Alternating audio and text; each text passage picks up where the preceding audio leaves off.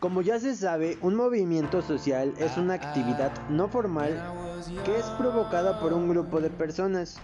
Hay muchos de estos movimientos muy populares, ya que son los que expresan las exigencias o demandas de un tema en especial, como por ejemplo movimientos sociales populares en la actualidad sería el feminismo, la lucha por los derechos de personas con sexualidades LGBT, el derecho a un aborto seguro, etc.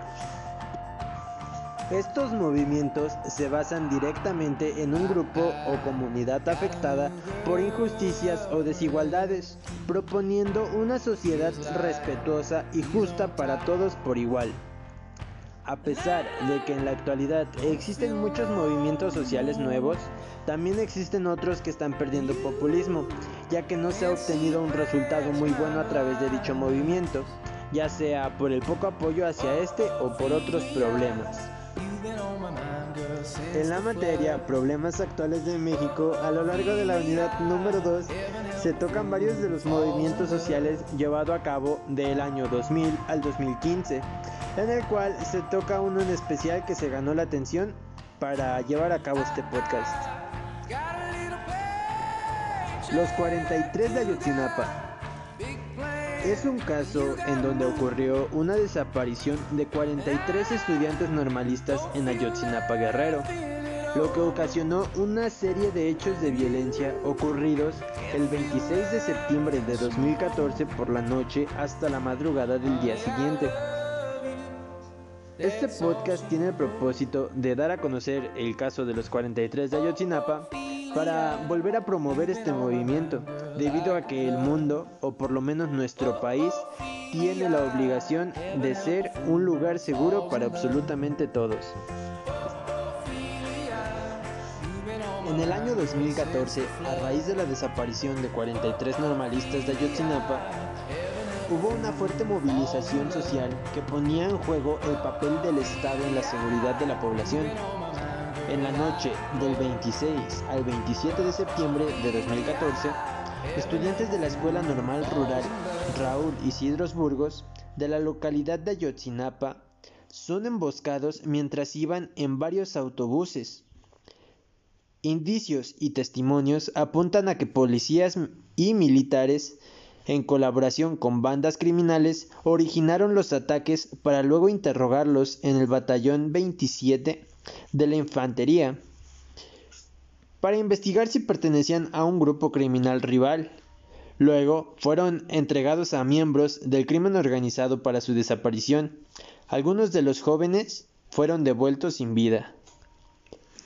Como consecuencia del ataque, 43 estudiantes normalistas desaparecen y se sospecha que han sido asesinados. De inmediato, familiares, de las víctimas y grupos estudiantiles comienzan una serie de protestas, exigiendo que los jóvenes aparezcan con vida. Dos días más tarde, el 29 de septiembre, 22 policías municipales son detenidos por estar relacionados con estos hechos. Según la PGR, Sidronio Casarrubias, líder del grupo criminal Guerreros Unidos, señala a María de los Ángeles Pineda, esposa del alcalde de Iguala, José Luis Abarca, como cómplice de actividades criminales.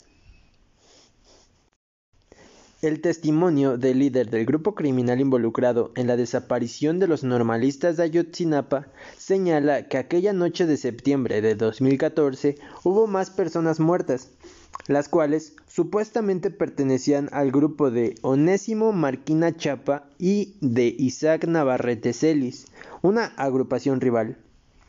En total señaló que 70 u 80 personas murieron en esos hechos. El capitán José Martínez Crespo, conocido como Juan, fue señalado como operador de la detención de los normalistas, quien incluso quiso apresar a otros heridos que estaban en un hospital.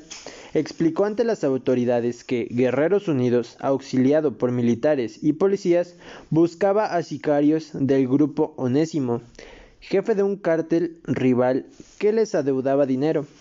También menciona que los sicarios rivales se mezclaron entre los estudiantes de la normal. En total fueron tres grupos de personas detenidas. Uno fue tomado directamente por miembros de Guerreros Unidos, otro se lo llevó la policía estatal y a otro el ejército. Dentro de la versión de Juan, los normalistas fueron entregados a un órgano de Guerreros Unidos, conocida como los Tilos, quienes procedieron a su desaparición, diluyendo cuerpos en ácido y sosa cáustica para verter restos líquidos por coladeras y el drenaje.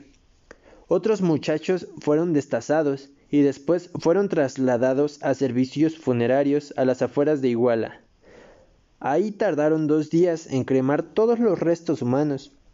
Lo que no se alcanzaron a cremar fueron esparcidos en Tashco, cerca de unas minas abandonadas.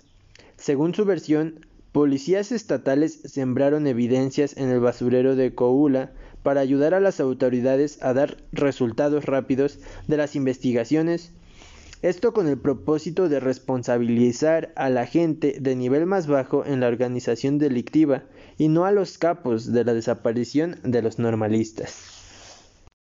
En este lugar fue precisamente donde la administración de Enrique Peña Nieto construyó la llamada verdad histórica, según la cual los normalistas habían sido llevados a este lugar para ser asesinados y quemar sus cuerpos.